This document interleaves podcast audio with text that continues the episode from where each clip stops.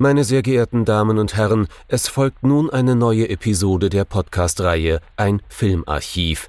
Knut Brockmann und Jochen Ecke unterhalten sich über ältere und interessante Filme für ihre Blu-ray-Sammlung. Wir wünschen gute Unterhaltung.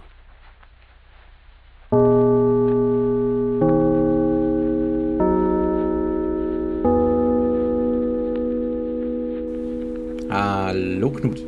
Hallo Jochen und hallo liebe Zuhörerinnen und Zuhörer zu einer neuen Folge von unserem Filmarchiv. Jochen? Hm? Das war ja nix diese Woche. Nee, nee, ich habe ich hab einen Fehler gemacht. Und es tut mir auch sehr leid.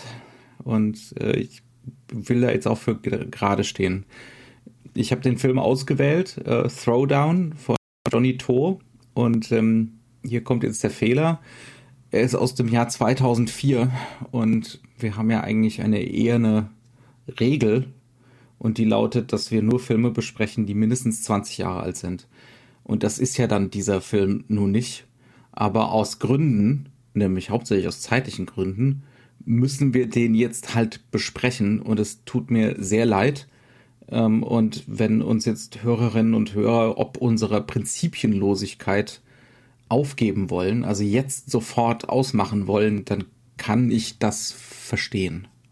Aber haltet ein, um was gut zu machen, zumindest in meiner emotionalen Welt, habe ich mir dann auch gleich einen Film aus dem Jahre 1943 angeguckt, ähm, um da dagegen zu halten. Und zwar äh, Sanshiro Sugata von äh, Kurosawa Akira.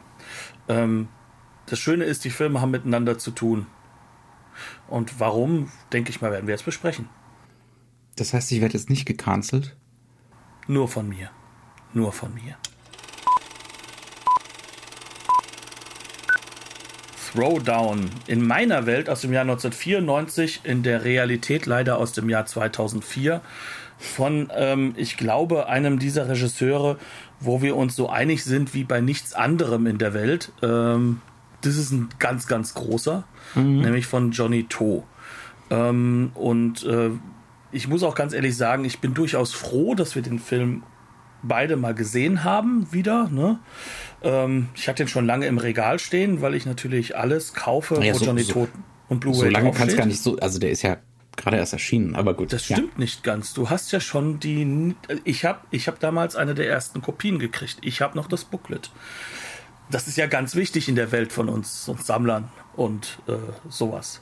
Nee, aber um ganz ernst zu sein, ähm, das ist ein Film, Johnny To, äh, es ist äh, eine Blu-ray-Veröffentlichung, es ist eine Eureka-Veröffentlichung, es ist klar, dieser Film muss gesehen werden, weil man alleine was Bilder angeht, weggeschlagen sein wird. Mhm. Jetzt ist es aber auch vielleicht einer von Johnny To's persönlichsten Filmen mhm. und ähm, ich denke, das ist ganz wichtig, dass wir darauf eingehen, denn es ist auch einer dieser Filme, der ihm von vielen Leuten nicht verziehen wurde. Vor allem vom Publikum nicht. Ähm, denn der Film heißt Throwdown. Es machen Schauspieler mit, wie unter anderem der großartige und jetzt schon etwas alternde Tone Leon Kafai. Ähm, da erwartet man natürlich Action, gerade wenn auf dem Plakat gerade jemand zu Boden geworfen wird. Mhm. Und dann geht's um Judo? wie, wie wollen wir es eigentlich aussprechen? Judo oder Judo? Die deutsche Aussprache ist ja, hat sich etabliert als Judo, ne? aber ich glaube, korrekt ist es Judo. Ich kann es dir gar nicht hundertprozentig sagen, weil ich habe ja extra wegen solchen Dingen mir den äh, Kurosawa Originalfilm also, e angeguckt. Egal, da warst du so schnell egal wie wir es machen, ich glaube, das Kompendium des Unbehagens sagt dann Bescheid, ob es gepasst hat oder nicht. Ja. Und, und wir, wir nicken entweder dankbar oder senken unser Haupt in Demut, weil es falsch war. Ich habe mit äh, Sicherheit ich, ich, auch schon beim Aussprechen von äh, Sanshiro Sugata meine hm. Fehler gemacht. Ich kann halt kein Japanisch. ähm, und, äh, wir, wir bleiben, ich bleibe jetzt mal einfach mal bei Judo. Ne? Ähm, es geht hier um Shetobo, gespielt von Louis Koo ein ehemaliger Judo-Champion, ein, ein, großer Judo-Kämpfer, ist ja wohl falsch. Ne? Ja. Ähm, auch das ist ein Thema des Films, der allerdings, und jetzt sind wir sofort im Spoiler-Territorium, wir kommen aber nicht drum rum, äh, sein Augenlicht verliert und äh, dementsprechend seine Karriere als äh, Judoka an, ne, an, die, an die Wand gehängt hat, an, die, an den Nagel gehängt hat und äh, jetzt eine Bar betreibt, allerdings auch mehr so schlecht als recht. Ähm, naja, gut, er hat halt die Gelder nie bezahlt, die ihm sein Kollege vorgelegt hat. Ne? Ja, und äh, der dementsprechend jetzt äh, mäßig funktionaler Alkoholiker ist und an allen Ecken und Enden äh, sich mit diversen Gaunereien und am Spieltisch versucht, äh, die Kohle wieder reinzubringen. Das ist die eine zentrale Figur. Dann haben wir noch Tony, gespielt von Aaron Kwok. Das ist sozusagen äh, Chateaubeau in, in Jung. Ja, das ist sein Spiegelbild. Der junge, aufstrebende, extrem ambitionierte Judoka, der. Äh, ist aber wirklich der, ambitioniert? Also der, der funktioniert ja auch nicht im Dojo. Das, ja, das ist richtig. Aber er, er möchte auf jeden Fall unbedingt mit Chateaubeau kämpfen und ist dann, ne, ist dann sehr, sehr, sehr enttäuscht, als er dieses Wrack vor sich sieht. Und dann gibt es noch Mona, gespielt von Cherry Ying. Ähm, das ist eine junge Frau, die gerne Schauspielerin und Sängerin wäre, aber es da auch nicht so schafft und stattdessen droht, in, in, in Richtung des Schmuddelfilms abzurutschen. Wird da von ihrem Agenten schon hin verkauft eigentlich. Und diese drei Figuren treffen jetzt aufeinander. Äh, Mona, weil sie sich in der Bar von Chateaubeau als Sängerin bewirbt und dann von Chateaubeau gleich zur nächsten Gaunerei abgeschleppt wird als, äh, als Komplizin was sie nicht weiß, aber was ihr vollkommen egal ist. ähm, und äh, Tony macht auch gleich mit. Und natürlich geht es dann eigentlich darum, und jetzt kommen wir so in Genremuster, weil es ein Genrefilm ist, aber ein sehr, ein sehr, äh, ein sehr eigener. Ne? Darüber wird, davon wird dieses Gespräch handeln. Ähm, natürlich muss es jetzt darum gehen, dass Chateaubeau trotz des schwindenden Augenlichts wieder zum Judo zurückfindet und zu seiner Standfestigkeit äh, und den Idealen, die damit verbunden sind. Ähm, und es wird auch darum gehen, dass diese drei Figuren, die uns zu Anfang als äh, maximal einsam, vereinzelt, ich bezogen dargestellt werden, dass die zueinander finden müssen. Also der Existenzialismus der letzten Woche bei Laventura mhm. ähm, wird hier mit etwas gegenübergestellt, was in, ja, also in dem sehr fantastischen Interview mit Johnny To, was 40 Minuten lang geht, was es auf der Disc auch gibt, gerne als die Romantik beschrieben wird. Also Romantik nicht im Sinne von kriegen sich jetzt die beiden mhm. und äh, es gibt keine Liebesgeschichte heiraten. in diesem Film. Es gibt keine Liebesgeschichte. Schon, aber nicht ja, so diese Form von Liebe. Genau. Ja. Mhm. es geht eher um, um, um die Liebe der Menschen untereinander allgemein. Mhm. Ähm, und das wirkt sich nicht, nicht nur kitschig, es ist es zum gewissen Punkt äh, und das ist auch der Punkt.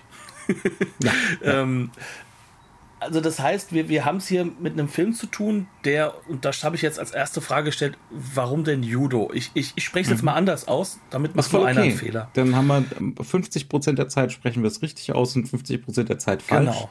Ähm, und, und um das zu verstehen, war zum Beispiel in dieser gab es ein, ein, ein schönes kleines äh, Essaychen, das sehr viel Quatsch auch erzählt und äh, sehr viel von dem Film mit vollkommen falsche Filmemachern und Filmen vergleicht aus meiner Sicht, da sehr westlich vorgeht.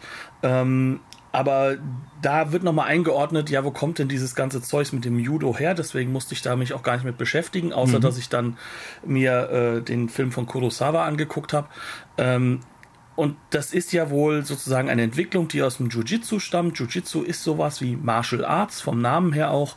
Und Judo möchte halt eben, oder wahrscheinlich heißt dann wirklich äh, Judo, ähm, möchte halt sich eben von diesem, diesem Martial-Charakter im klassischen Sinne abheben und möchte eher so etwas wie, ähm, ja, eine über, über die körperliche Ertüchtigung, ähm, ja, mit angeleitete Weg zum besseren Menschen mhm. und, und, zu so einer Art äh, menschlichen, humanistischen Philosophie. Also wir, wir, streichen aus Kampfsport das Kampf und machen daraus wirklich Sport. Philosophiesport. Ja? Genau, und äh, mhm. im Kern geht es darum, äh, dass man auf der einen Seite als Mensch wächst, aber auf der anderen Seite natürlich der Klassiker ist es, du lernst es erstmal, wie du es im Vorgespräch gesagt hast, ne? du mhm. lernst erstmal fallen, ähm, mhm. ist aber bei Jiu-Jitsu, glaube ich, das Gleiche. Äh, kann ich nicht sagen, ich bin maximal unsportlich, ähm, aber fallen gelernt habe ich wie kein anderer, glaube ich, deswegen. Ähm, und, und es geht darum, dass du, äh, dass du äh, im Endeffekt auch sehr viel Gutes sozusagen tun sollst und äh, ja, also äh, das Ganze hängt sich natürlich auf in, in vielen Tropen, die wir jetzt auch schon aus dem Hongkong-Kino kennen, die wir auch aus ja. dem japanischen Film kennen. Und das hat eigentlich ja auch manchmal zu tun mit dem Thema, äh, wenn du in dich die Perfektion findest, wirst du glücklich oder enlightened mhm. sein. Aber da löst sich der Film so ein bisschen raus. Mhm. Und ich weiß nicht, ob er da Judo benutzt oder ob das in Judo auch wirklich angelegt ist. Dafür gibt es Experten aber dieser Film geht hin und sagt, dadurch, dass ich kein Martial Arts benutze und nicht sage, wenn ich dann die Perfektion des Kampfes erreicht habe, dann hebe ich einen Finger und die ganze Welt explodiert, mhm. ähm, sondern indem ich hingehe, ich benutze etwas, was was Reaktives hat und was sich eben gerade auf den, auf den Wettkampf halt auch immer mehr fokussiert hat, zumindest in der Entwicklung später. Mhm. Dann komme ich doch an einem Moment, an einem Punkt, dass ich was anderes erzählen kann. Hm. Nämlich nicht das immer gleiche Spiel aus, wer ist jetzt der Stärkere, weil wer er ist der Stärkste, wer ist der Beste, wer besiegt den Bösewicht. Dieser Film hat keinen Bösewicht. Er hat schwierige Personen und zwar mhm. nur durchweg, ja. aber mhm. er hat definitiv keinen Bösewicht und ähm, er nimmt dementsprechend halt auch dieses Konfrontative raus. Mhm. Und das ist dem Film, so wie es aussieht, sehr, sehr wichtig. Mhm. Ähm, was er möchte, ist, er möchte über etwas erzählen, was seiner Meinung nach wichtig ist für Hongkong in dieser Zeit, für sein Publikum, ja. ähm, das das nicht hören wollte, müssen wir dazu sagen. Ja, ähm, war aber, kein besonderer Erfolg in Hongkong. Äh, er wird auch unter Johnny To-Freunden sehr gerne missachtet, weil mhm. keine Schusswaffen, ähm, keine Zeitlupen-Tanzereien. Ähm, obwohl, die sind schon da, aber. Ein paar sind da, wollte gerade sagen. Aber, mhm. aber maximal so gefilmt, dass sie ja nicht äh, mit den anderen zu, sozusagen zu sehr vergleichbar werden. Sondern was es in diesem Film geht, ist, du hast hier Figuren, die nur ihr Glück finden können, wenn sie in ein Zusammenkommen. Also das heißt mhm. also, wenn sie sich nicht mehr vereinzelt wahrnehmen. Mhm. Also zu Deutsch, wenn sie rauskommen aus dem Kokon, der in La Ventura ja auch beschrieben wurde ja. und der auch in Hongkong natürlich vorherrscht. Mhm. Also wir sind alle moderne Menschen. Ne? Da ist äh, ein gewisses Maß an Solipsismus ist vorprogrammiert. genau. Und ähm, das ist sozusagen das, das Zentrum, um das es geht. Und das ist auch das, was er als die Romanze oder das mhm. Romantische mhm. in diesem Film empfindet. Ja. Ähm, und ich bin ja gar, gar kein so großer Freund von, von zu vielen Anekdötchen, aber ist es, glaube ich, sehr, sehr wichtig. Wir haben wirklich gesagt, der Film ist vier Jahre zu jung, das ist im Jahr 2004. Ähm, Hongkong ist im Jahr zuvor durch das erste SARS-Virus, das so in die Medien kam. Auch dadurch hat das alles große worden. Relevanz gerade. ja. Mhm. Genau, also wir haben hier eine, eine, eine Gesellschaft, die auf zwei Ebenen aus, aus den ja, wirklich aus den Fugen geraten ist. Zum einen mhm. hast du dieses, ähm, dieses finanzielle Element, das, was mhm. Hongkong zu diesem Zeitpunkt eigentlich noch ausgemacht hat, dieses sehr, sehr stark nach Europa, noch immer nach England gerichtete, ja. das Und Tor nach Europa. Tourismus, ne? Äh, Tourismus ist, war, ist natürlich, war damals und heute ja schon auch wieder nicht mehr aus anderen Gründen ähm, ein riesiger Faktor und das wurde da eben 2003 gnadenlos unterbrochen. Ne? Also, Plus, dass viele Leute ihre Existenz nicht nur wirtschaftlich, sondern mhm. auch menschlich verloren haben. Sie haben Freunde verloren. Mhm. Es, sind, es sind viele Menschen gestorben. Das ist wirklich, also es gibt einen Grund, warum man so viel Zeit darauf investiert hat, äh, SARS-CoV-2 anders anzugehen als mhm. das, was äh, den frühen 2000ern gewesen ist. Mhm. Das heißt also, das Element ist da und dann ist natürlich noch ein anderes politisches Moment da. Wir haben jetzt hier schon diese Protektoratszone, ja. äh, diesen ja. Zugriff auf China. Wir haben den nächsten Identitätsbruch. Wir haben ja schon immer davon geredet, ein Identitätsbruch ist in Hongkong automatisiert immer schon mit drin gewesen, allein weil ja. es davor englisches Territorium war, also großbritannisches äh, britisches, so rum. Mhm. Ähm, und, und jetzt hast du diesen anderen Punkt, jetzt äh, hast du da plötzlich Rotchina sitzen, die auch jetzt nicht unbedingt, also die sind auch unheimlich. Ja. Auch da hast du, du weißt nicht, was und bringt es spaltet. Ne? Also diese Neuzuordnung fängt an, immer mehr zu spalten. Das merken wir ja dann auch bei den Filmemachern, wo wir ganz viele Leute aus den 90ern haben und aus den 80ern, die, die damals noch nicht unter reaktionär liefen, ne? die sich jetzt aber immer mehr äh, dem, dem, äh, dem Festland zuwenden. Ne? Und, und da kommt eine Spaltung rein.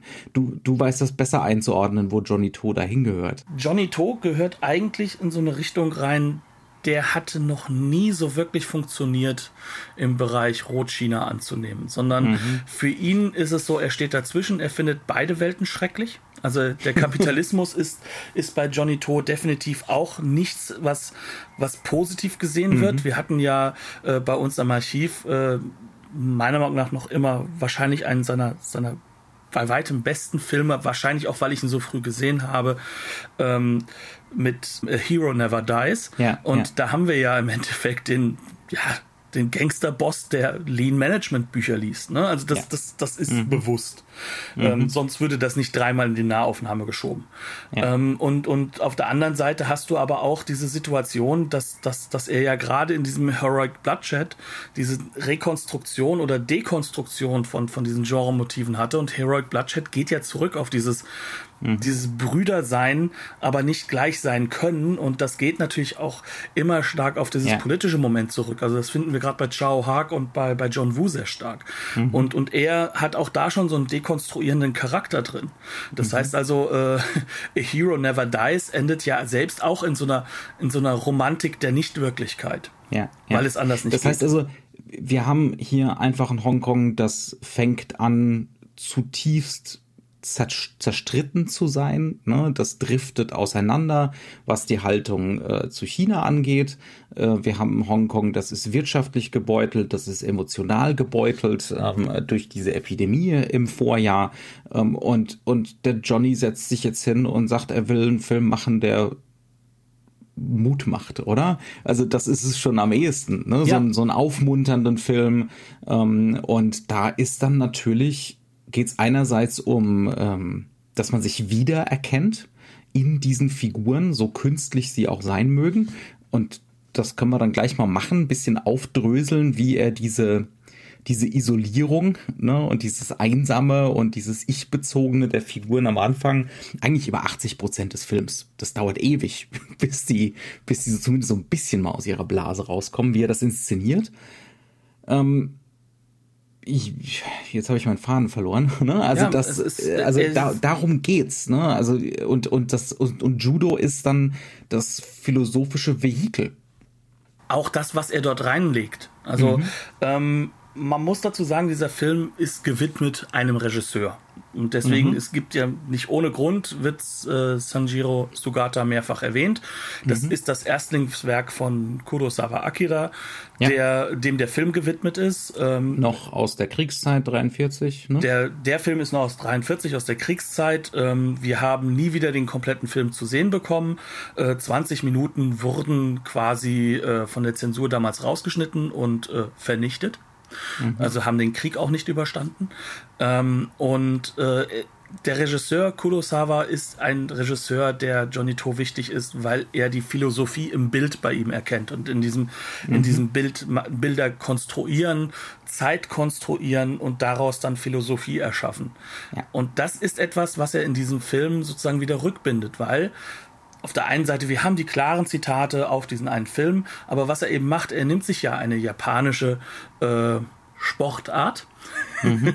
ähm, die äh, auch durchaus ähm, ihre Erfolgsphase wohl in Hongkong hatte. Also es war sozusagen, also da gab es viele Dojos auch, wo man das halt mhm. halt auch praktiziert hat. Ja. Ähm, dadurch, Nur dass jetzt beide nicht mehr, ne? Also der Film, äh, der Film setzt den Niedergang von äh, dem Dojo von Chetobo gleich mit dem Niedergang von Hongkong.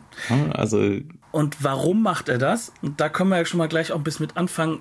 Diese Verbindung, die Japan als äh, Kriegsverlierer, so ähnlich wie Deutschland, nach ja. Westen hatte, ähm, die wurde in äh, Hongkong nochmal deutlich besser auch aufgenommen ja. als zum Beispiel in Rotchina. Mhm. muss man so zu sagen. Ob, weil halt auch ähm, die chinesischen Gebiete, die am meisten unter diesem ich, man kann es nicht faschistisch nennen, also unter diesem faschistoiden Kaiserreich und, und diesen unerträglichen Formen, wie sie Krieg geführt haben, gelitten ja. haben, äh, das sind andere Ecken. Ähm, da kann es auch so weit kommen, dass natürlich ein Südkorea es nicht geschafft hat, die Hand zu reichen weil mhm. halt auch China, äh, weil, weil halt auch Japan selbst diese Hand nie reichen konnte und immer ja. ver, verklittert hat, was da wirklich passiert ist. Mhm. Aber Hongkong hatte da so eine Sondersituation ja. und ähm, das, das können wir auch damit feststellen, ähm, was fährt denn Jackie Chan für Autos im Durchschnitt in seinen Filmen. Also Autos, die ein Mitsubishi-Logo haben, das so groß ist, dass es in Wirklichkeit auf den Autos so groß nie drauf war. Mhm. Das heißt also, man hat auch wirtschaftlich eine sehr, sehr starke Ver Vermengung. Ja. Ne? Und das ist jetzt ja weg. Also das geht mhm. ja auch weg. Und ja. auch dafür steht das. Und dementsprechend gibt's dann im, im, im Dojo des, äh, des äh, gealterten Sensei äh, von Chateaubeau gibt's die Mitgliederliste an der Wand und man, wir können natürlich, weil wir es nicht tatsächlich können, die Sprache, keine Namen lesen, aber es sind auch nur drei. Ja, äh, drei Mitglieder hat das Dojo noch. Ähm, also einer ist der ist, Meister und einer mhm. ist der Sohn und höchstwahrscheinlich mhm. ist äh, Bo der Dritte. Ist eher nochmal der Dritte, genau. Und jetzt wenn wir mal ein bisschen konkreter, ne? Also die Mittel des Films. Wir werden, wir, diese Figuren werden eingeführt mit ganz spezifischen, ultra künstlichen, wahnsinnig ästhetisierten formalen Mitteln. Ne? Ähm, also wir werden da richtig, äh, richtig reingedrängt, das, das wahrzunehmen. Ne? Also Chateaubeau wird zum Beispiel am Anfang inszeniert immer wieder mit dem selektiven Fokus, äh, meistens mit dem Rücken zu den anderen Figuren. Man er hängt an der Bar oder er hängt sonst irgendwo in einem halben Delirium. Ähm, alles Zum Beispiel andere, über dem Bier. Über dem Bier, alles andere im Hintergrund ne, ist unscharf, wird ausgeblendet. Ähm, er sitzt meistens im Halbschatten, manchmal komplett im Schatten. Ne, mal ist er wirklich so im Gegenlicht, dass er wirklich nur so schemenhaft ist. Also bei ihm wird das überdeutlich gemacht. Auch, dass er das aktiv betreibt, dieses Isolieren. Gleich am Anfang vom Film äh, ist er so besoffen, dass er sich erstmal äh, in eine Spüle Eis reinkippt und Wasser dazu laufen lässt und dann den Kopf reinsteckt. Ähm, aber da wird dann natürlich die Kamera in, in das Spülbecken reingesetzt und da geht es einfach um diese Isolation, ne? Dieses, ich verschwinde hier hinter der Eisschicht. Aber ne? auch die Ästhetik davon. Ja, ja, ja, es ist auch schön. Ne? Es hat auch diese Isolation hat auch was Schönes. Ne? Das ist ja auch so äh, so eine äh, die die Ästhetik von Noir immer wieder, ne? womit womit Johnny To ja durchaus auch was zu tun hat. ne? so Where Goodman Goes hat damit gar nichts zu tun. So ein klitzekleines bisschen. ähm, so so kriegen wir ihn eingeführt. Und äh, wenn wir uns dann zum Beispiel Mona angucken, fällt dir dazu was ein? Wie, wie sie ich eingeführt. Hunger auf Nudeln. Nee, ich also, also um, um, wer den Film gesehen hat, darf jetzt herzlich mitlachen. Sonst, ähm, ja, also Mona zum Beispiel wird komplett anders eingeführt. Um genau zu sein, sie hat die klassischste Form einer Einführung, würde ich sagen mhm. sogar. Ja, ja, ja ähm, das sind Strong First Impressions. Genau, weil sie, sie ist ja. eine Frau, die wird gerade auf die Straße rausgeschmissen von ihrer Vermieterin. Ihre ganzen Klamotten und alles fliegt auch um sie herum. Und währenddessen guckt sie fast stoisch, aber auch irgendwie niedlich ähm, in Richtung Kamera und isst ihre Nudelsuppe fertig und lässt das über sich ergehen. Und der Wechsel, den wir haben, ist zwischen dem, ja, der halbnahen auf sie. Mhm. Ähm, dann sieht man vielleicht noch mal ein Insert, wie die Sachen auf die Straße fliegen, aber hauptsächlich sieht man dann auf der anderen Seite einen äh, Point-of-View-Shot von ihr auf ihre Vermieterin.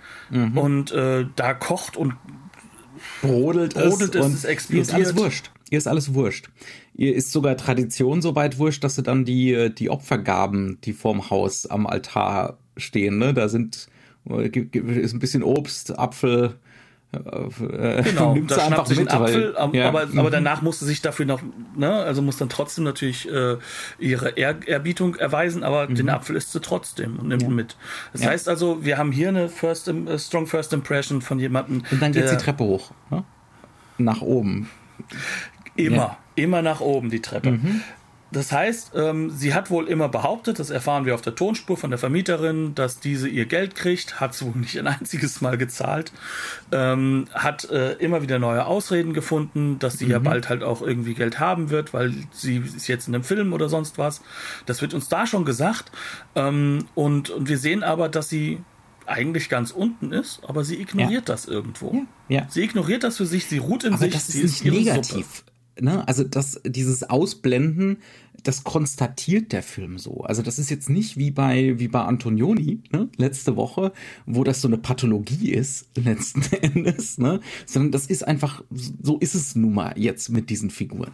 Es hat sogar was hochleben lassen davon, etwas Befreiendes. Mhm. Und da landen wir dann ja in Europa, ne, also es ist nicht umsonst so, dass man mehrfach das Gefühl hat, dass äh, sie eigentlich so ein bisschen die Anna Karenina äh, Hongkongs sein Anna, soll. Anna Karina, Anna Karina. Anna Karina, es tut mir leid, ja, das ist ja, ja. Das andere ist die ja. Die andere. Ja, ich weiß.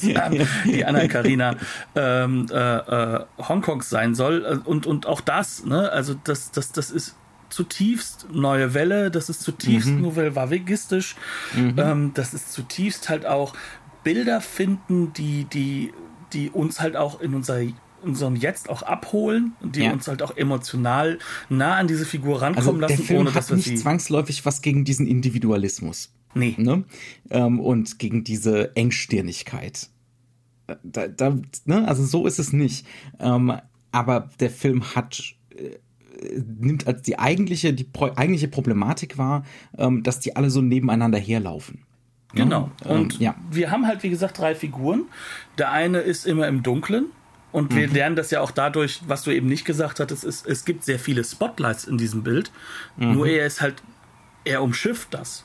Ja. Im wahrsten Sinne des Wortes. Ja, ja. Und dann haben wir ja noch äh, den dritten die Charakter. lässt ihn immer wieder diese Spotlights, die von der Decke kommen, geschickt ausweichen. Genau. Und dann hast du diesen dritten Charakter, den, den, den Tony von Aaron Kwok gespielt. Mhm. Ähm, und der fasst es auch immer wirklich, also der schafft es genau in jedes Spotlight reinzumarschieren und sagen, hallo, ich bin der Toni, lass uns kämpfen. Ja. Lass uns sozusagen zeigen, gucken, wer ist denn der Stärkere von uns beiden. Mhm. Und das, das ist alles, was er tut. Ja. Mhm. Es ist alles, woran er sich auch hangelt.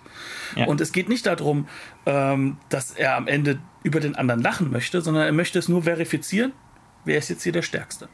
Mhm. Und wenn er dann irgendwann mal verlieren wird, Spoiler, Spoiler, er ist ja nicht die wirkliche Hauptfigur, das ist ja Bo, ähm, dann nimmt er das auch hin.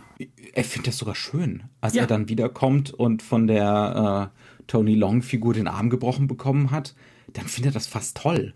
Weil jetzt hat er ja eine Herausforderung. Wie geht er jetzt mit diesem krassen Judo-Move um? genau. Also, und das ja? ist alles, worauf er sich fokussiert. Er ist ein wahnsinnig ja. fokussierter, auf, auf, auf seine kleine Welt des Judo fokussierter Mensch. Mhm. Ähm, der braucht auch kein Dojo. Der geht zu jedem Dojo und sagt, hallo, hier bin ich, lass uns kämpfen. Mhm. Ähm, und, und das ist halt eben etwas, was, was diese Figur ausmacht. Und damit ja. haben wir sozusagen drei Hauptfiguren, die alle in sich, in ihrer eigenen Welt leben und nun zusammengeworfen werden. Mhm. Aber auch noch nicht so richtig, sondern die ersten 80 Minuten ähm, oder die ersten 60 Minuten handeln in diesem Film davon, wie daraus überhaupt erstmal sowas wie eine Gruppenerfahrung werden kann. Ja, ja, ja. Ähm, im Gegenteil, also die, äh, der, der, der gute Chateaubeau nimmt die beiden dann gleich mal mit zu seinem ersten krummen Ding, wo er so einem Triadenboss äh, die Wocheneinkünfte abnehmen will in der Spielhalle. Ähm, und das klappt, das Abnehmen, aber nicht, weil sie als Team gut funktionieren oder so. Und ähm, es hat auch keiner von denen irgendwie Instruktionen. Das ist kein Masterplan. Das ist hier nicht Oceans 11 oder sowas. Das ist das Gegenteil. Die haben alle drei ihre eigene Motivation, warum sie da hingehen. Chateaubeau will die Kohle, äh, äh, Mona will im Nachtclub singen, um irgendwelche Einkünfte zu haben. Und, und äh, Deswegen Tony will halt. Bo. Ja. Genau, und, und Tony will halt gegen äh, Chateaubeau kämpfen. Ähm, es wird da nie ein Plan verkündet oder sonst irgendwas, sondern es klappt dann halt irgendwie, obwohl der Triadenboss das Ganze aufdeckt. Ne? Ähm, Später, ja. Also, ja, das ist so äh, eine es, dieser Kernszenen. Ja, und dann, und dann rennen sie, dann rennen sie weg. Und äh, Tony regt sich so über Chateaubeau auf, der offensichtlich ein Wrack ist, dass er erstmal ihn zu Boden schmeißt und anfängt zu würgen Und ja, eigentlich versucht er mit ihm ja. zu kämpfen, aber der ist nicht dazu in der Lage. Also genau, er kann, der ist überhaupt Judo. nicht dazu in der ja. Lage. Und äh, Mona äh, ist nur damit beschäftigt, drum herum das runtergefallene Geld aufzuheben von ihrem, von ihrem krummen Ding, das sie gerade eben gedreht haben. Und sagt nur so, der, der, der stirbt doch hier gerade, hör mal auf. Aber ist ihr letzten Endes auch völlig egal. also du, es ist und es ist hochkünstlich. Ne? Das ist keine Szene, das ist keine realistische Szene oder so. Ne? Also da wird ja dann wirklich gezeigt, das sind so typenhafte Figuren. Das geht so über das Typenhafte raus. Das sind Konstruktionen und die werden als Konstruktionen ausgestellt. Ne? Ähm, ja, und da, da, kommst du halt einfach zu so einem Punkt, wo du sagen kannst, ja, ähm, der Film bereitet uns darauf vor, wir haben jetzt Typen, wir lernen mhm. jetzt mit diesen Typen auch in gewisser Weise umzugehen, ähm, ja. auch, auch herauszufinden, wo sie sich kinogeschichtlich sozusagen ja. herspeisen. Es ist übrigens auch nicht schlimm, dass Chateaubeau fast erstickt. Das stellt der Film nicht als hochdramatisch dar oder so. Auch das, also das, ja. ist, das ist alles so ein, so ein Element, was, was nicht zentral ist. Also Johnny To mhm. sagt selbst, ihm geht es in dem Film, dass die Leute auch mal im Jetzt leben.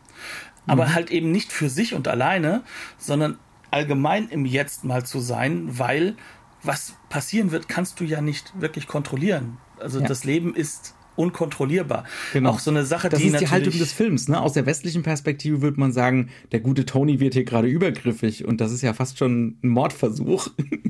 Aus der Perspektive des Films ist es äh, ja kommt vor. Genau. und, und, der Punkt ist, wie gehe ich damit um? Also ja auch darin, da kommt dann dieses Judo-Hafterin, wie gehe ich mit dem Aufstehen um? Mhm. Und, und, und äh, wie kann ich sozusagen nicht in dem Regret leben? Mhm. Ne, und, und, und die Antwort, die der Film dann gibt, ist nicht so wie in dieser Szene, sondern mhm. das, was diese Figuren später machen werden. Ja. Nämlich so Momente des Gemeinsamen zu finden. Mhm. Genau, ja. Und ja diese Momente des Gemeinsamen, die wird halt auch auf dieses Judo halt gebunden. Mhm. Ähm, das ist so die einzige Methodik, mit der man sozusagen in diese, diese Zufriedenheit eines, eines Jetzt-Momentes mhm. vielleicht auch nur kurz reinkommen kann. Also ja. dein Leben kann ja auch schrecklich sein. Ja, das ist auch, genau. Äh, und das sind immer wieder Momente. Ne? Und das sind schöne und gute Momente und die werden auch überhöht. Du hast sogar gesagt, äh, teilweise bis in den Kitsch hinein. Ich sag auch, ja, das ist Kitsch. Du sagst, das ist schrecklich. Ich sag, das ist schön. Wir übertreiben jetzt mal nicht. Es ist da, ja. wo der Film mich verloren hat an manchen mhm. Stellen, weil es dann zu viel wurde und weil es halt auch in seiner Zitathaftigkeit dann zu sehr dann doch ähm, so dieses Überhöhen des Euro, der europäischen Nouvelle Vague mit sich rumgeschleppt hat ja, an klar. dieser Stelle. Also in den Momenten, wo er damit erfolgreich ist, ist es wirklich toll. Also ich glaube, ähm, die, das zweite Mal, wo sie mit der Kohle wegrennen, da stimmst du mir wahrscheinlich noch zu, dass das eine tolle Szene ist. Es ist eine fantastische so Szene. Auch dieses, ja. auch dieses Rennen im Long Take. Also mhm. überhaupt diese ganzen Long Takes. Ist Ein großes Thema des Films, wegrennen. Wegrennen, ja. Und das ist dann, und ganz ehrlich, wo wird mehr weggerannt als bei Jean-Luc Godard? Also, mhm. ähm, das heißt, da ist der Bezug dort. Aber er ist halt Oder auch irgendwo anti-autoritär durchgerannt, ne? Klassisch in Bon d'Apart, wie schnell können wir durch den Louvre rennen. Genau. Und, ja. und, und du hast aber hier, das wäre eine Verkürzung, wenn du sagen würdest, es geht hier jetzt um nur Godard oder sowas, sondern ja. das ist ein Thema der neuen Wellen. Das ist ein, das, mhm. das, das hat mit dem Thema der Befreiung zu tun. Und das könnte hier genauso äh, äh, wirklich im Frühwerk von Wong Kar Wai vorkommen, der mal ja. nach zu häufig herangezogen wird in Bezug auf diesen Film, aber halt eben auch bei An Hui könnte es vorkommen, mhm. es könnte bei Stanley Kwan vorkommen. Ähm, das sind halt alles Regisseure, die die sehr stark, aber auch also bis auf Wong Kar Wai mhm. mit so einem Realismuskonzept arbeiten ähm, deswegen sehe ich diesen Film halt auch sehr stark in der Nähe zu dem Werken von Fu Chan mit komplett anderen Mitteln, mhm. weil auch da dieser, dieses, dieses sich befreien, dieses Romantische in, in einer eigentlich realistischen, grauenvollen Situation vorkommt. Mhm. Und, und ähm, was der Film aber daraus macht, ist, diese Bilder immer mehr reinzubringen und dann verkitscht sich das auch irgendwann. Ja. Ich, ich liefere mal Kontext für ja. dieses zweite Mal wegrennen. Ja? Ähm, es dauert ewig, bis der Film komplett in irgendwelche Genremuster findet.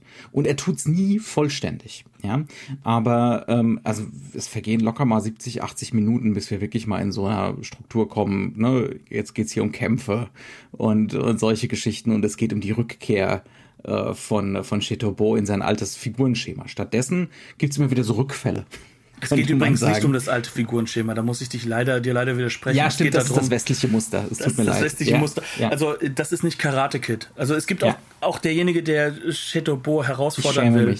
Ähm, das ist kein Bösewicht. Der macht das nicht von wegen, du hast mich vor zwei Jahren hier nicht äh, bekämpft, jetzt muss ich dich fertig machen und töten. Mhm. Ganz und gar nicht. Ähm, es ist, äh, erstmal ist es Tony Leung. Ähm, mhm der sowieso immer großartig ist äh, ja, und auch ja, immer Charme auch hat. Ne? Mhm. Ähm, und zum anderen, dem geht es auch gar nicht darum zu gewinnen oder sonst irgendwas oder zu ermorden oder Rache zu üben, sondern mhm. es geht darum. Sondern bist du ein würdiger Gegner? Wir, du bist nicht mehr würdig. Mal. Ich hätte jetzt genau. mal gerne, dass du würdig wärst und wir können gegeneinander kämpfen. Und mhm. wenn wir das gemacht haben, dann haben wir aber auch beide was davon. Mhm. Also es ist, das ist halt wirklich, also am, ja. am Ende des Tages Bo soll auch gar nicht mehr der werden, der er mal früher war, mhm. sondern er soll für sich in sein jetziges Ich finden. Ja. Äh, und das in der Gemeinsamkeit mit anderen und nur dadurch wird er wieder genau. in diese Gruppe auch aufgenommen werden. Also wir haben dann, wir haben dann da so eine Szene, ne, wo es dann eher darum geht, nicht in diese, in diese Genrestrukturen mit äh, Kampf, Kampfsportfilm reinzukommen, sondern eher in diese Gemeinschaftlichkeit, ne? in so eine Art von sich, es ist noch nicht mal Solidarität, sondern sich Sorgen um Freunde. Und auch Mit Freundschaften um, zu verstehen, dass, ja. dass es da ist.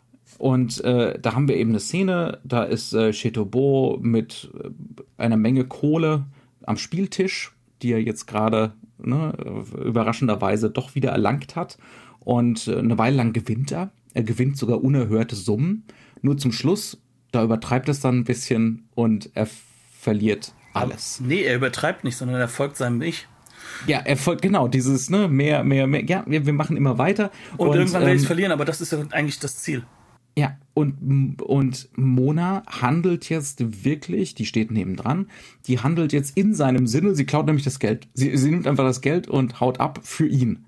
Ne, das ist eine Geste für ihn, äh, damit er weitermachen kann. Aber auch aus ihrer Perspektive heraus, ja. wie, wie, wie, wie Aufstieg funktioniert, der ihr ja wichtig ja, ist. Ja, also das ist dann, ne, also das ist auch dann in diesem, in der in der Welt des Films ist das keine Straftat. Das ist auch keine Tat, die irgendwie dazu führen wird, dass die Triaden Rache nehmen oder so. Das ist kein das Inciting Event. Ja, null, null. Sie rennt dann einfach weg. Äh, es sind ein paar, also die beiden rennen weg, es sind Triaden hinter ihnen her. Es gibt wunder, wunder, wunderschöne Nacht-Stadtansichten von Hongkong, die aussehen wie unglaublich einsame Mondlandschaften. ja, mit Durch Spots. die gerannt wird. Äh, vom einen Spot zum nächsten. Es, es ist ein Long Take. die Leute rennen wirklich. Genau, sie rennen aus der Tiefe des Bilds. Ähm, und dann geht's halt irgendwann darum, dass sie auf der Straße kniet und das runtergefallene Geld einsammelt und Chetobo verteidigt sie vor den Verfolgern und wird zusammengeschlagen. Ich finde, ja, eine Sache hast du sogar noch fast vergessen, die mir noch ganz ja. wichtig ist. Eigentlich handelt sie ja nicht in seinem Sinne aus seiner Perspektive. Mhm. Aber er freut sich. Er mhm. lächelt.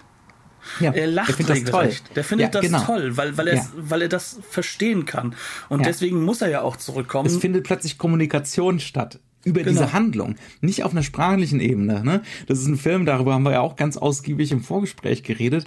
Äh, es gibt fast keinen Dialog. Und wenn es Dialogzeilen gibt, dann sind die irgendwie so aus, bestehen die aus drei Worten oder wiederholen sich ständig. Oder, oder ja? in einer Szene, die äh, auch wo wir wahrscheinlich gleich nochmal drüber reden müssten, ja. ähm, sitzen an vier Tischen Leute und reden gleichzeitig in der gleichen Lautstärke und du kriegst von allem Fetzen mit, aber du weißt gar nicht, was ist jetzt wichtig was und was ist nicht. los? genau. genau, und, und genau das soll das ja. Gefühl sein, das darüber kommt. Oder du ja. hast halt einfach, wie in diesem Sinne, ähm, da wird dann plötzlich Kommunikation auch deswegen interessant, weil du brabbelst nicht mehr in dich hinein.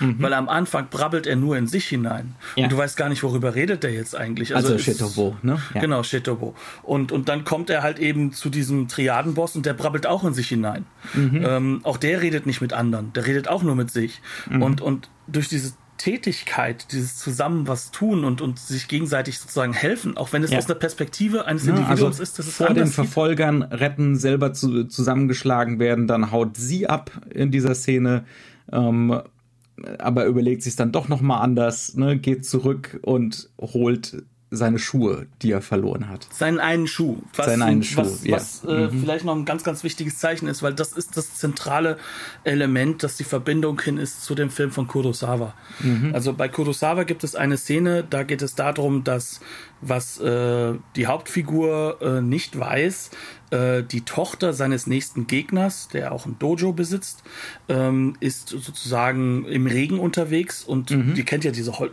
diese Holzschuhe, diese, über erhöhten, ne? Ja. Das spielt ja noch vor 1900. Ähm, der ist kaputt gegangen, der hält mhm. nicht mehr. Und er läuft halt vorbei, sieht das und das hat jetzt nichts Sexuelles wirklich, sondern ja. es geht nur darum, da braucht jemand Hilfe ja. und ich helfe ihr jetzt und ich repariere diesen Schuh. Mhm. Und ähm, dadurch kann sie erst nach Hause gehen, ohne dass sie dabei ihr, äh, ja, was weiß ich, ihre Füße nass machen muss, was, mhm. was eine Unmöglichkeit ist, weil der halbe Film spielt sozusagen fast nur in so ähm, so Bretter, die über, über Bäche gebaut sind. Ne? Mhm. Äh, und, und das ist sozusagen, dieses zentrale Motiv nimmt er und jetzt ist es hier die Frau, die dem total zusammengeprügelten Mann jetzt diesen, diese Schuhe anzieht, mhm. ähm, damit er wieder weglaufen kann oder weiterlaufen kann, ne? ähm, damit es nicht noch schlimmer wird. Und, und ähm, später im Film, sogar ganz spät, wenn wir sie dann sozusagen verabschieden aus der Geschichte, Mhm. Ähm, weil sie nach Japan will. Also sie, sie, hat die ganze Zeit den Willen, berühmt zu werden. Hongkong mhm. hat jetzt nicht geklappt. Sie kommt aus Taiwan. Übrigens auch eine links und eine rechts in Richtung Rotchina. Ja, ja. Ähm, ja, Als Figur. Das ist aber auch, das ist ganz sofort, wichtiges. Ganz sofort wichtig. offensichtlich. Ja, ja. Ähm, und, und sie geht halt eben ähm, will dann weg, muss dann von ihrem Vater, einem ganz lieben Mann übrigens, wegrennen, mhm. um weiter ihrem Traum zu folgen, weil das ist sie halt einfach. Ne? Mhm. Und da verliert sie dann ihren Schuh und da wirft er ihr den Schuh hinterher. Hier vergisst den nicht. Das heißt mhm. also, das ist sozusagen dieses verbindende Element, weil diese Schuhe zeigen dieses Ich achte auf jemanden anderes. Ja. Und das ist ja. mir wichtig. Ja. Und das ist dann ja. dadurch, äh, ne? Aber in einem westlichen Film würde das jetzt nochmal ausgesprochen im Dialog. Ne? Und hier wird das alles über Bilder gemacht. Es wird fast nichts über Dialog redundant gemacht in dem Film. Ähm, er lässt auch ganz häufig, ne, also ich glaube, das fühlt sich jetzt alles so wie fast eine konventionelle Erzählung an, so wie das, wie, wie wir das hier wiedergeben. Aber er lässt so viel weg. ne, er, er, erzählt so wenig über den Dialog. Wir sind selber fast immer dazu dafür zuständig, äh, die Gedanken und Gefühle der Figuren zu lesen mit irgendwelchen Großaufnahmen, weil sie es uns nicht sagen werden. Ähm, ne? Also zum Beispiel, es gibt dann eine spätere Entwicklung, wo Shetobos ehemaliger Sensei bei einem Judo-Turnier antritt, aber ganz explizit, ähm, weil es ja Shetobo nicht macht. Dann muss er jetzt halt ran. Ne? Ähm, Jetzt könnte man natürlich das konventionell erzählen. Es gibt ein Zusammentreffen vom Sensei und Shetobo und der, der Sensei sagt, ich trete jetzt übrigens wieder an, weil irgendjemand muss es ja machen. Wie erzählt's der Film?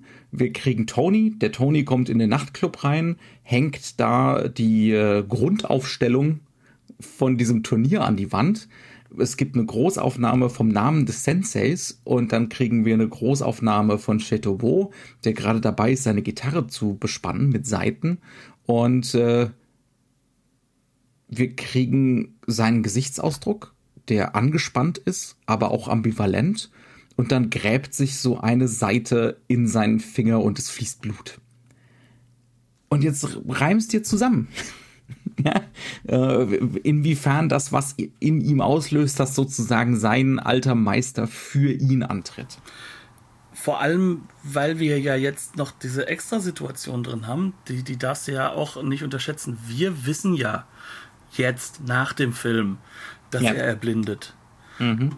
Das wissen wir an dieser Stelle aber nicht. Ja. Um genau zu sein, es ist momentan noch hoch ambivalent, ob nicht vielleicht der andere erblindet, weil er es also einmal mal behauptet. Mhm. Ja. Und, und dann, dann lacht er halt aus und sagt so, ja, haha, das habe ich nur so behauptet. Mhm.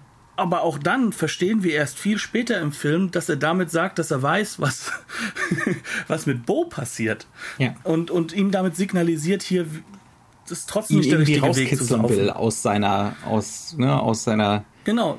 Das aus heißt seinem also, Panzer. Ja, er ja. bleibt so als, als offene Lügenfigur da mhm. und erst später im Film stellt sich heraus, dass das eine Akt der Freundschaft war, eine mhm. Hand hinhalten, ja. ähm, weil, wir, weil wir gar nicht realisiert haben, was da los ist. Also, um mhm. genau zu sein, das Einzige, was uns darauf hinweist, dass hier irgendwas sein könnte mit Augenlicht, ist, dass wir immer wieder Point of Views von wem auch immer, wir wissen es nicht, in Gruppensequenzen mhm. haben, die mit Unschärfe spielen. Ja. Und, und das ist halt eben das, was diesen ja, oder Film... wenn er diese Seite halt aufspannt, dann, dann kriegt er das, das Loch nicht sofort. Ne? Also ja, gut, er muss das ja einfädeln. Das, das passiert mir jede Woche, passiert. wenn ich was, wenn ich was nähen muss. Also hm. ähm, das, das musst du nicht so sehen. Du kannst auch sagen, okay, der ist halt wieder besoffen. Äh, das könnte auch der Fall sein. Nicht, dass ich besoffen bin, wenn ich nähe. Knut hat einen Etsy-Store für so ähm, äh, für so Stoffummantelungen für, für Klopapier, wenn man die hinten sich ins Auto. Nein. nee, aber ganz ehrlich, das sind die zentralen Punkte, um, um die es dabei geht. Es, es wird nicht redundant gemacht. Er fällt um, weil er was nicht gesehen hat oder weil er besoffen ist. Mhm. Ähm, er rutscht wo aus, weil er was nicht gesehen hat oder weil er besoffen ist.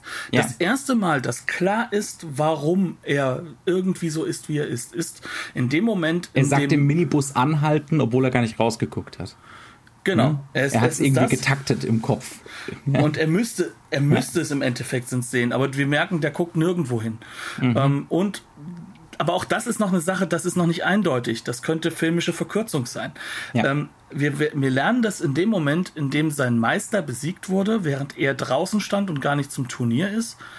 Und er liegt jetzt schwer verletzt und wahrscheinlich sterbend im Krankenhaus. Dessen Sohn, der geistig zurückgeblieben ist, ähm, der ja danach auch eine Betreuung muss, ähm, der, der steht davor und kann durchs Fenster gucken und er schafft es nicht, den richtigen Weg zu finden und mhm. tastet sich die ganze Zeit irgendwo entlang. In dem Moment habe ich gedacht, so Moment, Moment, ist der blind? Ist er's? Ja, ja, genau. Ja. Und erst da wird sich das dann auflösen. Und, und, mhm. und das ist halt eben dieser Aspekt, der dann auch dieses Kunstkinoartige ausmacht der mhm. so diese, diese, auch diese Textur noch mitträgt, neben diesen, diesen ganzen Bildern, die natürlich von der Form und von der Ästhetik her sich aus dem Kunstkino speisen. Ja. Bis hin halt zu diesen, diesen ganz kitschigen Sequenzen, wie die berühmt-berüchtigte Ballonszene, über die wir mhm. beide anderer Meinung sind, emotional gesehen, ähm, in der sie, sie in dem Nacht entlanglaufen, wie Kinder. Im Nachhinein weiß ich, dass er damit Kindheit auch symbolisieren will. Und ähm, sie verliert halt ihren Ballon irgendwo oder sieht einen Ballon oben in der Baumkrone und kommt da nicht dran. Und dann müssen sie zu dritt übereinander sich irgendwie hängen, bis sie diesen Ballon da rausholen kann. Nur ihm dann kurze Zeit später loszulassen, damit er ganz wegfliegen kann. Es ist halt arg ist, sinnfällig. Es ist arg sinnfällig. Es ne? ist halt tropenmäßig millionenmal ja. gesehen und mhm. Fellini möchte seinen Film zurück. Ja. Ähm, das ist wirklich, also das ist heftig.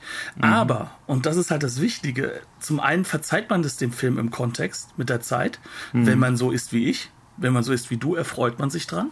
Mhm. Ähm, zum anderen ist es so, dass auch das, dass, dass sowas aber auch wirklich dann wieder einen symbolischen Wert hat, weil nur zu dritt konnten sie das machen und es geht trotzdem darum dann.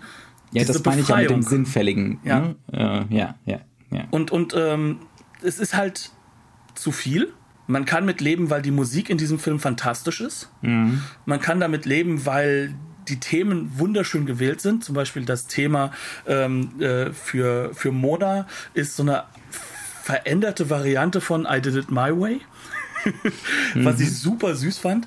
Ähm, und äh, na, nach so einer Sequenz wissen wir halt auch, okay, ja, das ist halt jetzt auch eine Sache, Johnny To sagt selbst, das ist so ein silly Moment, über den man in zehn Jahren noch reden kann, wenn man sich wieder trifft. Ne? Und mhm. das ist das, das Wichtige ist. Dass man mhm. auch mal silly war gemeinsam. Ja. Funktioniert nicht ganz, aber auch das ist eine Trope. Für dich. ja. Ich, ich, ich finde es halt in your face, aber das finde ich ja sehr häufig im Kunstkino. Das ist ja, mhm. ist ja immer so ein, nach so eine Misconception. Kunstkino ist eigentlich extrem in your face häufig. Ja. Also das ist ja. genau das Gegenteil. Also da, dagegen ist teilweise Hollywood äh, nuanciert äh, gegenüber dem, wie die Dinge ins Gesicht geknallt das, werden. Das gilt auch für diesen Film mit seinen ständigen Auslassungen, mit seiner Verwirrung, die er stiften will. Mit Bildern, ne? die, die, die dir von Anfang an sagen, hier keine Realität, Mhm. Ich habe hier noch ein Spotlight und jetzt habe ich noch ein Spotlight und ich weiß, ja. den könnte es in der Realität dort nicht geben. Ja. Und ich setze auf farbiges Licht in der Außendarstellung, die nicht von den Neonscheinwerfern kommen können, mhm. von dem mhm. Neonlicht, die das nochmal aug augmentiert. Hier ja, weil es um halt jedes Mal darum geht, da so äh, wie so eine Kampffläche, ne? im Spotlight auf der Theaterbühne, auf der Kampffläche stehen. Ne? Ähm, und diese Einsamkeit auch zu visualisieren. Es sind immer wieder menschenleere Straßen, was in Hongkong ja eigentlich undenkbar ist. War toll. Ja, mhm. ja und, und, und dann hast du halt eben auch noch so andere Dinge, die so dieses Irreale drin haben, ja. die, die aber vollkommen notwendig sind, um diese Filmwelt als eine romantische Welt zu entwerfen, ja. als eine Romantik. Und, mhm. und da geht es halt zum ganz großen Teil darum, dem Publikum Hoffnung zu geben, aber auch so eine gewisse Form von Anleitung eine mhm, Anleitung, ja. wie man aus der Philosophie des Herrn To, so mhm. wie früher aus der Philosophie eines Herrn Kurosawa, ähm, vielleicht was zu finden, das einen die Gemeinsamkeiten gibt, dass man ja. mit dieser schrecklichen Welt besser klarkommt. Mhm. Also dass man eben nicht als, als, Individuum, ne? nicht nur als Individuum. Das Individuum ist auch wichtig. Das will er nicht irgendwie, ne? im Gegenteil, das ist sogar essentiell. Du sollst essentiell, den du anderen, Enabler sein. Genau, du sollst dem anderen helfen, eher sie selbst zu sein. Genau, und, und ja. das zu akzeptieren und das auch zu zeigen. Mhm. Aber dann kommt man halt auch zu gemeinsamen Momenten. Mhm. Und dann kommt es zu den Szenen, die vielleicht kitschig sind, aber mit denen ich zum Beispiel sehr gut klarkomme, ja. wie dass die beiden dann äh, irgendwo gegeneinander kämpfen, äh, die beiden Hauptfiguren, um zu lernen, wie halt in der Anführungszeichen der, der Gegner, wie, wie man seine Moves sozusagen besiegen mhm. kann. Mhm. Und dann liegt man auf dieser, auf, auf, auf dieser, ja, Kampffläche oder wie man das immer nennen möchte, auf diesen Brettern dort und ja. kichert einen in sich hinein, obwohl man da jetzt eng umschlungen in so einem unmöglichen äh, Kampfgriff äh, drin hängt mhm. und, und ist einfach nur glücklich. Ja. Ist einfach ja. nur mit sich. Ja. Und Oder das sind dann diese Momente, die dann. Eine andere tolle Szene, die jetzt aber auch definitiv, das ist nicht wahnsinnig tiefgründig oder so, aber es gibt eine Schlägerei in diesem Nachtclub und äh, die verlagert sich dann irgendwann nach draußen und sobald das draußen ist, spätestens dann sieht das Ganze auch so aus, als wäre die ganze Welt ein großes Dojo und die sind jetzt alle nur noch beim Judo-Training. Und das ist schön. Wir haben ja eine Welt konstruiert, in dem ja. alle außer ja. Mona scheinbar Judo-Kämpfer sind. Ja das, du kannst ja, mir vieles ja. erzählen über Hongkong. Ich war nie da. Mhm. Gerade 2004 nicht. Aber ich glaube nicht, dass das der Realität entspricht. Es ist zutiefst unwahrscheinlich. Ja. Es, ist sogar, es ist sogar ein bewusstes äh, Element, um, um dich rauszureißen aus, aus, deinen, mhm. aus deinen Erwartungen, wie du es normalerweise hättest. Ähm, und, und das Schöne ist, dass das Ganze darauf beruht, eigentlich eben das Kampf aus dem Sport rauszuholen und, mhm. und einen Film zu machen, in dem so gut wie kein Konflikt unlösbar ist. Ja. ja. Und diese Konflikte auch nicht auf böse und gut beruhen. Mhm. Selbst mit einem Triadentypen, der ein Arschloch vor dem Herrn sein kann, mhm. der seine, seine Leute, wenn sie zu spät kommen, damit Aber bestraft. Der ist deswegen so schlimm, weil er eben nicht er selbst sein kann und Judo kämpfen kann. Und vor allem, weil er nicht so kämpfen kann, dass er aus diesem Moment rauskommt, dass es dann doch nur um das Gegeneinander geht. Ja. Sondern ja. er muss ja jeden herausfordern. Mhm. Und deswegen verliert er auch übrigens sein Geld, weil, weil, weil er muss ja herausfordern. Mhm. Und, und, wenn, und wenn er dann später äh, äh sozusagen im Judo-Kampf seinen Arm ausgerenkt bekommen hat und er kann nur noch Air-Hockey spielen, dann wird halt ein kleiner neunjähriger Junge herausgefordert, der, dann, der dann verliert und mhm. dann gibt es noch Trash-Talk, dass er sich doch mal You should grow a pair. Ja. ja das ist noch ein Kind. Ja, natürlich hat er es noch nicht und natürlich weint er. Und sich darüber ja. lustig zu machen, da merkt man, was für Scheuklappen dieses Leben hat. Ja, Aber ja. es ist deswegen noch kein Bösewicht, obwohl er Schreckliches tut. Ja. Mit einem Cuttermesser jemandem eine Wunde hinzufügen als, als Strafe. Mhm. Auf der anderen Seite hat fürs er seinen zu spät eigenen. Kommt, fürs zu spät. Genau. Auf der anderen mhm. Seite hat er so einen Kodex. Warum beklaust du mich denn? Ich gebe dir das Geld doch sowieso. Zack, und gib dem Typen das Geld. Mhm. So aus dem Nichts. Ne? Mhm. Und, und so ähnlich ist es dann halt auch mit diesem, in Anführungszeichen, Oberbösewicht, ähm, der halt natürlich wirklich fantastisch mit Tony besetzt Long, ist. Ne? Weil ja, Tony ja. Leon ist, ist halt das Gegenteil von einem Bösewicht in diesem Moment. Mhm. Das ist ein konsequenter Typ, der auch noch in sich ruht und der erst auch ganz, ganz am Ende im letzten Kampf für sich akzeptieren kann, ja, nee, das Gemeinsame ist wichtiger und dieses, ähm, mhm. der auch dann, der zwar am weitesten war und der trotzdem auch dann erst für sich realisiert, dass diese Welt so als Einsamkeitskämpfer halt auch nicht funktioniert. Mhm. Und, und da kommen wir zu einem Punkt, wo dann halt auch diese Beziehungen zu dem, zu dem Kurosawa so wichtig werden. Ja. Weil bei Kurosawa ist er der Kämpfer, der diesen, ist das der, ist das der Meister, der Erfinder vom Judo, mhm. der genau diese Kampfart mit einem Arm kämpft. Mhm. Und hier ist es halt sozusagen der Gegenspieler, in Anführungszeichen, der ja keiner ist. Ne? Und äh, auch da äh, die Bezüge hin zum, zum, äh, zum Originalen, Anführungszeichen, weil es ist das nicht ist, sondern es geht auch um eine Rezeption dieses Films. Um genau zu sein, der zurückgebliebene Sohn des, des Meisters, der dann ja quasi adoptiert wird, auch später von ja, Bo. Ja auch in diese Gruppe mit hineingeführt wird, weil der funktioniert auch nur in den Mechaniken des Lebens, was er schon immer hatte. Ähm, der singt zum Beispiel immer das Titellied von der Serie, die aus äh, Sanjiro Sugata da geworden ist. Ähm, und ist dann glücklich und will auch immer die ganze Zeit sagen, ja, ich bin Sugata und du bist der und der. Der kommt im Originalfilm äh, nur kurz mal vor. Ne? Ähm, und dann hast du diese Sache, dass der Film beginnt erstmal schon mit diesen mit diesen typischen japanischen, sag ich mal, Titles. Mhm. Und du hast dieses Rauschen des Feldes hinter dir, ne? Hörst du dann, auch das ist typisch Kurosawa. Und der Endkampf bei einem Sugata-Film findet ja auch in so einem großen Feld statt. Und das ist fantastisch inszeniert für die damalige Phase. Mit wahnsinnigen visuellen Mitteln äh, den Wind darzustellen. Ne? Und hier haben wir sozusagen die Klammerung des Feldes in, in, in, in, Hongkongs Version. Du redest jetzt von der, vom Kurosawa-Film. Genau, der Kurosawa-Film ne? ja. hat diesen Endkampf dort und mhm. dieses, dieses Feld wird übertragen in diesen Hongkong-Film. Mhm. Nur was ist der Unterschied? Wir finden uns nicht mehr um 1900 herum, wo nur ganz, ganz am Ende mal eine Lokomotive den, die Transition in die Moderne darstellt, ja, ja. sondern hier ist die Moderne die riesigen Hongkong-Gebäude, die fast auf dieses Feld runterkrachen mhm. und diesem Feld dann sozusagen so dieses archaische Moment sofort wieder nehmen. Ja. Das heißt also, es ist es, die ganze Zeit. Es wird sofort künstlich dadurch. Ne? Es ist sofort klar, sie inszenieren sich auch zu einem gewissen Grad. In und es ist Feld, ein ne? Angriff ja. auf, auf den, wo sie eigentlich hinwollen. Es geht nicht mehr. Die Moderne ist halt da. Mhm. Und sie ja. geht nicht mehr weg. Sie ist mhm. das Mächtige im Hintergrund. Mhm. Aber trotzdem ist es so, dass diese Szene benutzt wird, ähm, um zum Beispiel über die Art der Linsen, über die Art und Weise mit, mit, mit äh, ganz hohen Brennweiten vom Weitem die Bewegung zu inszenieren, Kurosawa die Verehrung, genau. Erstmal wieder. Aber der Witz ist, Sugata hat das nicht. Ja, ja. Ja. Das heißt also, du hast, du hast diese Verbindungselemente da, aber es geht zutiefst auch darum, wie sie rezipiert wurden. Mhm. Und das ist auch, auch wieder so eine Stärke dieses Films. Ja, das würde ich auch sagen, auf jeden Fall, ja. Ja, das Problem ist, es, ja. die Zeit rennt. Ja.